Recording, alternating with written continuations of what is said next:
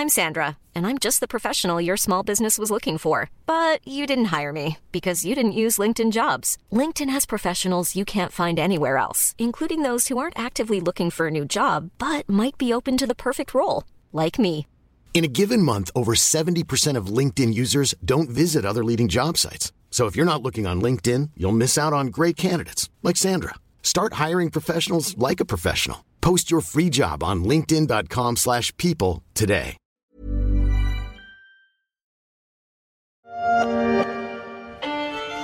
Son visage a fait le tour du monde, son histoire a secoué un pays. La mort de Massa Amini, une Iranienne d'origine kurde de 22 ans, a déclenché une vague de protestations sans précédent en Iran.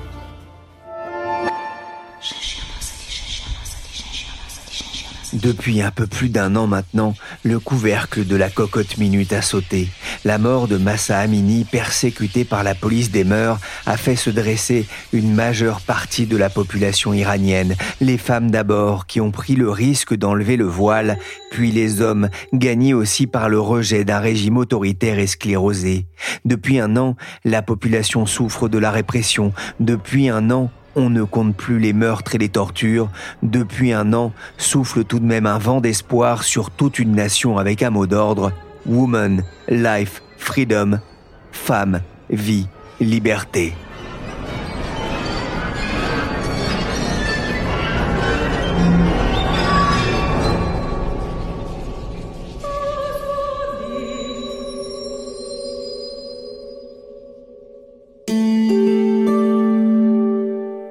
Je suis Pierrick Fay, vous écoutez La Story, le podcast d'actualité de la rédaction des Échos.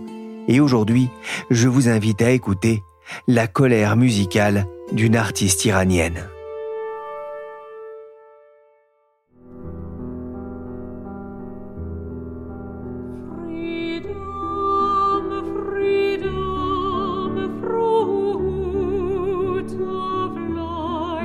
C'est un morceau de musique symbole au piano, Lauriane Corneille. Au chant, Anoucha Nazari.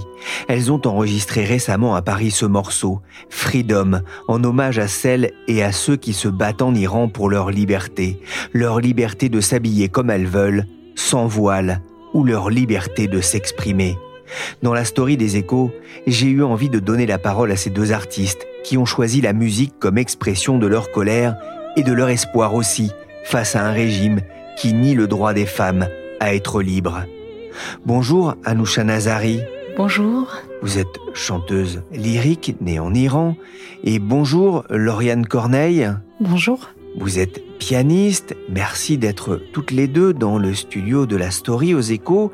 Alors j'ai pas la place hein, dans ce studio pour un piano, mais pour démarrer cette interview, on entend en arrière-plan Freedom, morceau que vous interprétez. Racontez-nous euh, la genèse de cette chanson. Eh bien, Anoucha et moi nous sommes rencontrés en début d'année. On a commencé à construire euh, l'identité de notre duo.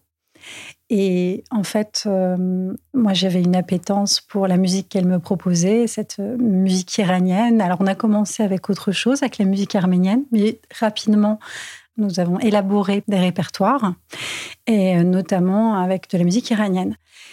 Et l'actualité qui se déroule depuis un an en Iran nous a amené très vite à penser à ce triste anniversaire de la mort de Massa Amini. Mais il y a l'aspect triste de qui voilà cet événement déclencheur, mais il y a aussi quelque chose d'absolument magnifique qui se déroule dans ce pays depuis un an, qui, je crois, est sans précédent. C'est-à-dire que il y a un investissement de toute la société, et donc je, je crois que ces jeunes hommes qu'on a vus euh, voiler à l'université de Téhéran en signe de soutien, c'est quelque chose de tout à fait nouveau et je crois que ça nous a beaucoup émus. Moi, je suis pas iranienne, mais je suis très touchée par ça. Et Anoucha a beaucoup à raconter au sujet de son exil. Mais je crois qu'on a souhaité rendre hommage et finalement donner une voix en cherchant un hymne et une compositrice iranienne. Anoucha Freedom, c'est, le symbole de ce qui se passe en Iran, ce besoin viscéral de liberté? Oui, en fait, comme on a beaucoup entendu euh, Woman Life Freedom, euh, c'était le slogan de ce mouvement, qui est un mouvement espoir pour moi. Donc, euh, Freedom, c'était une des compositions de la première compositrice classique iranienne, qui s'appelle Sheida Arachedori. Et je pense que pour moi, je suis convaincue que la culture reste toujours le meilleur moyen pour la résistance. Donc, c'est toujours, moi, je voudrais à travers la culture, à travers de l'art, exprimer cette problématique. Ouais, la musique, effectivement, c'est un moyen de faire passer des messages? Oui, fort, évidemment. Et puis le chant a ce pouvoir qu'il apporte, et la musique et les mots. On est pris par la mm-hmm. musique, mais les, mots, le fait de dire les choses, et comme le dit très justement Anusha, freedom, bah, c'est devenu un mantra, hein, woman mm-hmm. like freedom. Et oui, c'est presque un mot magique que qu'on peut essayer de dire. Vous parliez de, de Sheda euh, Gra Shedagi. C'est quelqu'un de très important pour vous et puis pour la culture iranienne plus largement oui, En fait, euh, comme euh, j'ai dit, elle est la première compositrice classique iranienne, classique au sens musique classique occidentale. Donc, elle a été étudiée à Vienne, la musique, et aussi c'est la première femme qui a écrit un opéra en Iran. Et elle est très importante parce qu'elle était l'une des compositrices les plus actives et spécialisées dans la musique de film euh, en Iran depuis les années, dans les années 70. Compositrice de et elle a fait une chose très importante aussi. Elle a, elle a fondé et dirigé euh, pendant cinq ans euh, le, département de musique à, Institute for the Intellectual Development for Children and Young Adults en Iran, et où elle a introduit la méthode euh, ORF pour enseigner aux enfants dans cet institut, et c'était vraiment très important quand on euh, sait euh, ce que représente euh, la, musique hein, pour un, certain nombre de, dirigeants, on l'a vu en Afghanistan, hein, c'est une des premières choses qui a été interdite par exemple par les talibans. Ça a été aussi une, résistante justement de la première heure, malgré son âge, hein, plus de 80 ans? Elle a eu ces mots, Anoucha, au moment où elle est partie où elle s'est exilée. elle a dit un pays dans lequel on ne peut plus euh, montrer à la télévision les, instruments, les instruments et la musique interdite. Eh bien, c'est un pays dans lequel on ne peut plus vivre. Peu ou prou, c'était ces mots-là. Donc, elle l'a vraiment dit. Et vous avez raison, le parallèle avec l'Afghanistan est, est, notable, puisqu'effectivement, on a vu des instruments brûlés, on a vu. Euh, oui, l'instrument dit quelque chose et l'instrument de la voix, oui. Parce que avant la révolution islamique, euh, ça n'existe pas ces sujets, donc euh, c'était après que ça arrivait. donc elle a fui pendant la révolution islamique Iran.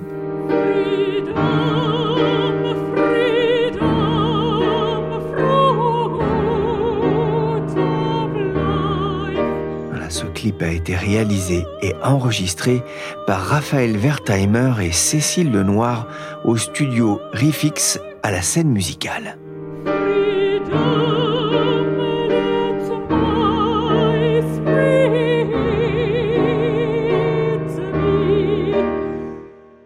Alors Anoucha, vous êtes d'origine iranienne. Qu'est-ce que vous avez ressenti justement lorsque, à Téhéran, mais aussi dans d'autres villes, hein, pas seulement dans la capitale, les Iraniennes sont descendues dans la rue il y a un peu plus d'un an après la mort tragique de, de Massa Amini? En fait, euh, oui, en tant qu'une Iranienne, euh, c'est vraiment douloureux et triste pour moi. Et c'était en même temps, j'étais vraiment surpris de ce courage inouï qu'ils avaient vraiment.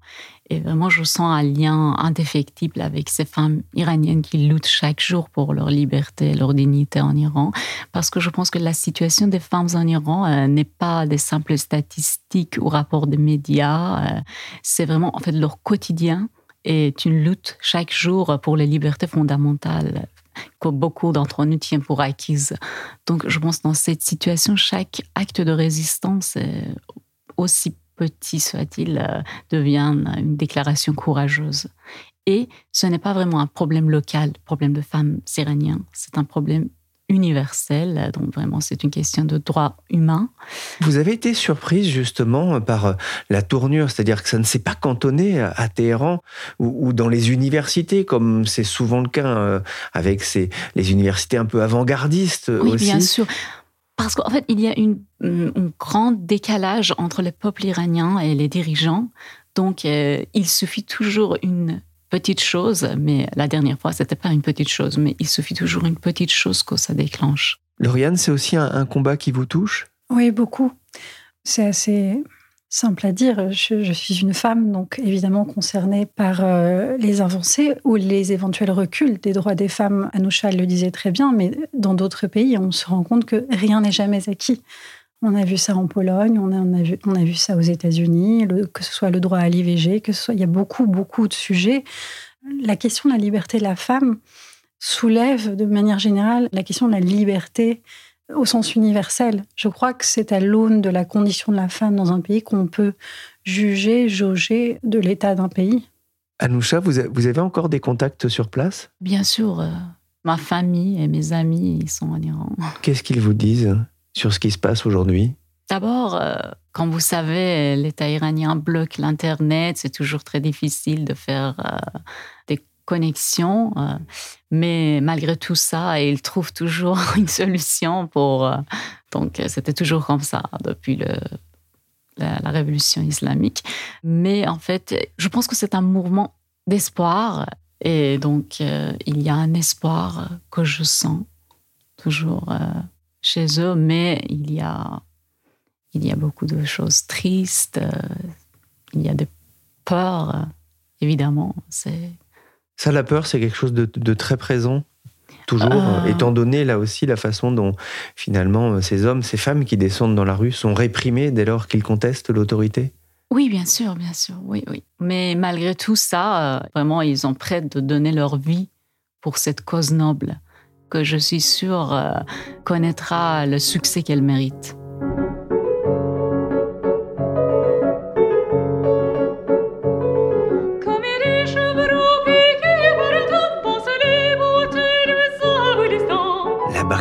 Mélodie persane de Camille Saint-Saëns avec vous, Anousha Nazari et la pianiste Julie Perruche.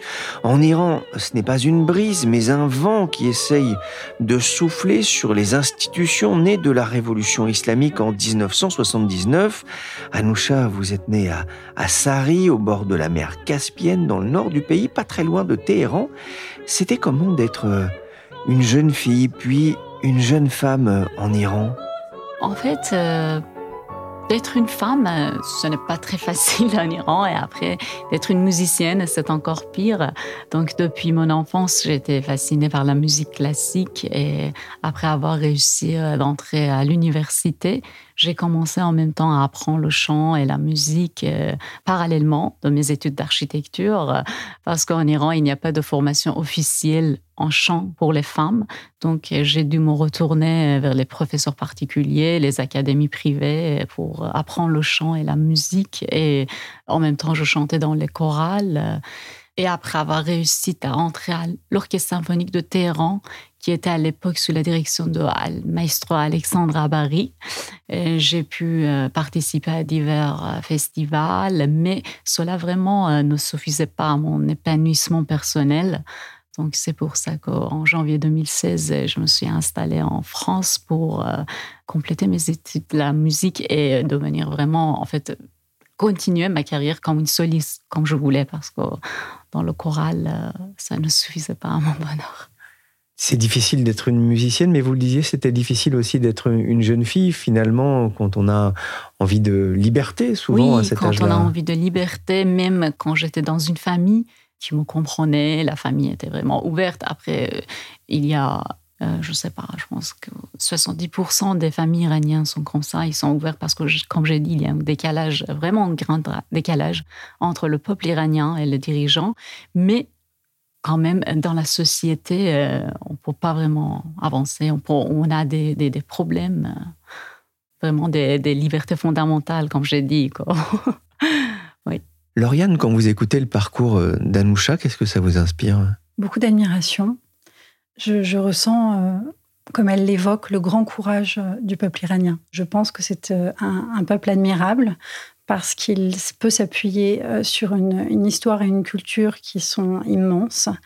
Et je crois, comme Anoucha, j'ai beaucoup d'espoir en fait pour ce pays. Je crois qu'il faut continuer de, porter la voix des femmes, mais plus généralement la voix de ce pays. Euh, ça ne se fera pas sans les hommes non plus. Eux aussi sont d'une manière ou d'une autre. Il y a la part visible qui est celle de, de voilà ce que Massa Amini a subi, ce qui est intolérable, mais il y a effectivement tout un contexte qui de toute façon muselle la société en général. Et je crois que ce peuple est très fort, ça m'inspire beaucoup. Je suis une féministe au sens euh, universel et j'ai la chance de rencontrer euh, quelqu'un qui a dû quitter son pays. C'est pas rien, ce qu'Anoucha raconte. C'est pas rien de se dire non seulement je suis une femme, ça a été compliqué, mais en plus j'étais musicienne. C'est pas rien d'entendre ça. Et ça donne très envie de, voilà, de porter sa voix et la voix des femmes iraniennes part en Iran à présent. S'il n'y a plus de grandes manifestations contre le régime, vous le savez, chaque jour, des femmes résistent en refusant de porter leur voile. Les autorités veulent mettre un terme au phénomène pour euh, l'imposer dans l'espace public. Depuis quelques jours, ainsi, des caméras de surveillance dites intelligentes traquent ces femmes non voilées et les commerces aussi qui les laissent entrer. 150 auraient ainsi fermé en 24 heures en Iran, la répression s'accentue sur les femmes non voilées, comme on l'entend ici sur France 24. C'était en avril dernier. En France, le voile, mais aussi l'abaya font l'objet de polémiques à répétition, avec la volonté de les interdire, notamment à l'école. Lauriane, vous avez prononcé tout à l'heure le mot de féminisme universel. Que vous inspire ce, ce débat en France sur ces vêtements? C'est un sujet très délicat. Je vais essayer d'y répondre le plus justement possible. On a eu en France ce qu'on appelle la séparation de l'Église et de l'État. On s'est battu pour ça. Je pense que c'est ça le plus important pour moi. Et le voile, quoi qu'on en dise, et il y a, pardon, je ne me souviens plus de son nom, mais une très grande femme imam en France qui a parlé de ça, qui a dit oui, c'est de toute façon un symbole religieux, qu'on le veuille ou non. Donc, le religieux, pour moi, à titre personnel, n'a pas sa place dans la sphère publique. La religion est de l'ordre du privé, tout simplement. Ah, il s'agit de Kaina Baloul, qui est aussi islamologue. Et sur cette question complexe, je vous invite à aller écouter son interview passionnante dans l'émission C'est dans l'air du 29 août dernier.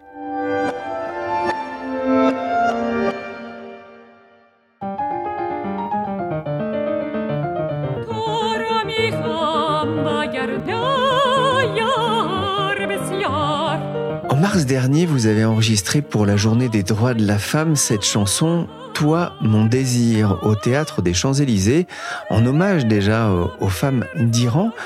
Que dit ce texte en, français qu'on vient d'entendre? Le morceau s'appelle Toi mon désir et euh, il s'appelle un désir et en fait je l'ai traduit vraiment un désir vraiment de liberté. Donc euh, pour moi c'était un peu comme ça. Le titre a été enregistré dans un théâtre vide, euh, sans public. Oui. Pourquoi ce choix Parce que je voulais chanter pour les femmes iraniennes. Et pour moi, mon idée était de chanter pour eux, mais évidemment, la salle était vide. Une salle vide, telle une morne plaine dans un décor somptueux, hein, ce sentiment de solitude que vous vouliez transmettre dans ce clip. Et ces mots je te désire à chaque frisson de mes lèvres, de ces mèches que je démêle, de ces feuilles qui tremblent au vent je tremble de joie, ces mèches que je démêle, ces cheveux en liberté, c'est aussi le symbole de la révolte iranienne, et ces mots, bien sûr, femme, vie liberté. Lauriane, leur, leur, combat dure depuis plus d'un an, la répression, on l'a dit, est féroce pour toutes celles et tous ceux qui se lèvent en Iran. Malgré tout, elles et ils résistent encore. Est-ce que ça vous surprend? Pas du tout. Je crois que il y a un côté parfois euh, très, très, oui, c'est Sisyphe qui remonte son rocher, c'est très compliqué. Et pourtant, cette révolte presque camusienne, je me révolte, donc nous sommes. Je crois que c'est l'essence même de l'homme, de la femme, l'homme donc au sens humain. Et en fait, ça nous paraît parfois vain à notre échelle euh, d'humain, mais on se rend compte que sur les années, les siècles, il y a de toute façon un progrès. On ne peut pas dire que c'était mieux il y a mille ans. Alors ce qu'on entend derrière, ce n'est pas une manifestation pour le droit des femmes en Iran. Ce sont des centaines d'hommes courant derrière le bus de Cristiano Ronaldo venu disputer un match de Ligue des champions asiatiques en Iran. Au même moment, il y a eu des échanges de prisonniers entre les États-Unis et l'Iran, échanges accompagnés d'un dégel de plusieurs milliards de dollars de fonds, alors que le pays est toujours sous sanctions occidentales. Washington maintient tout de même la pression sur la question du nucléaire iranien, mais la communauté internationale reste discrète sur la répression en Iran. En off, me disait que vous sembliez douce, mais qu'au fond de vous, vous étiez révolté. Anoucha, est-ce que vous avez le sentiment euh, que la communauté internationale n'en fait pas assez? Oui, parce que comme je disais, euh, la situation en Iran ne se limite pas sur quelques rapports des médias quelques statistiques, c'est plus fort. Et je pense que euh, c'est le peuple iranien qui vont se libérer tout seul parce que je ne pense pas que personne va, va les aider. ça viendra finalement des gens, en fait, de, la poursuite de la lutte. Bien sûr. Alors vous êtes aussi euh, cofondatrice et directrice artistique de l'association Gandhi Chapour.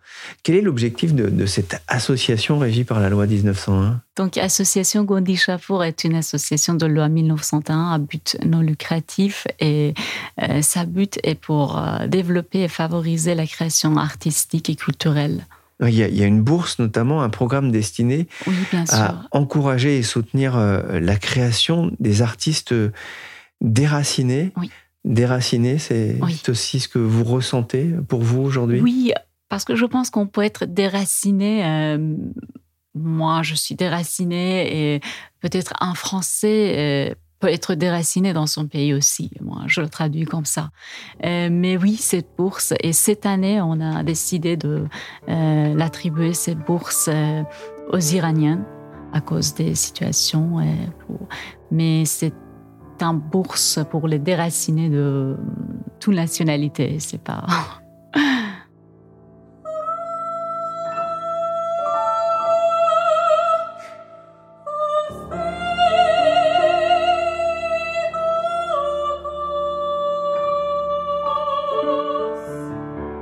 Il y a une chanson finalement de votre répertoire hein, qui pourrait aussi euh, euh, finalement renvoyer à, cet état de déraciné. C'est Krunk, le chant de, de l'émigré, chanson arménienne d'un moine musicien, Komitas, que vous interprétez avec au, piano euh, Lauriane Corneille.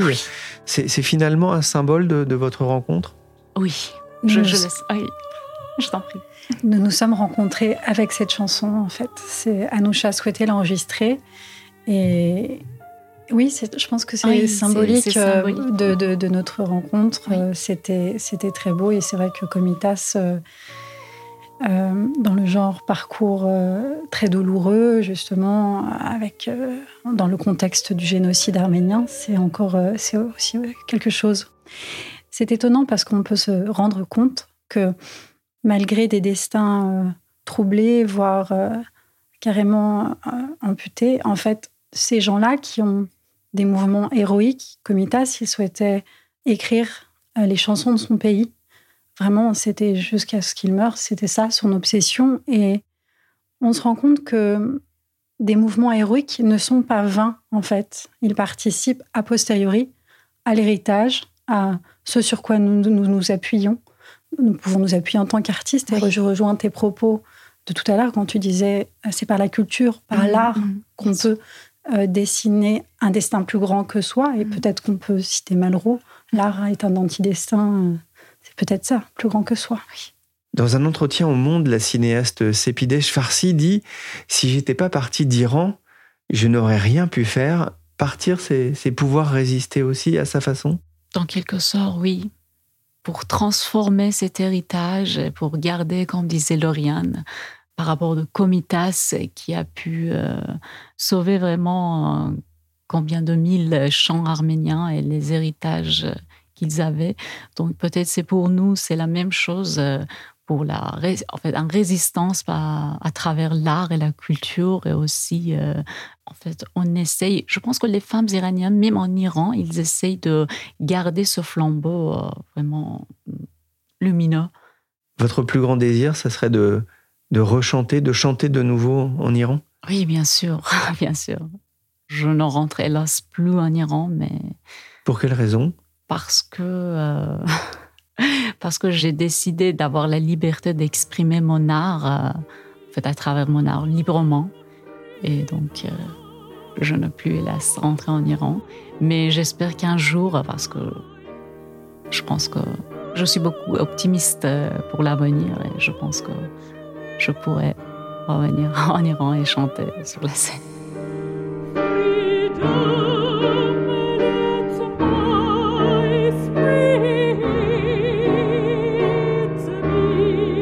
Freedom de Anoucha Nazari et Lauriane Corneille en hommage au combat des Iraniennes et des Iraniens pour leur liberté. Merci à toutes les deux, en particulier à vous, Anoucha Nazari, d'avoir fait l'effort de vous exprimer en français. Cet épisode de la story a été réalisé par Willy Gann, chargé de production et d'édition Michel Varnet.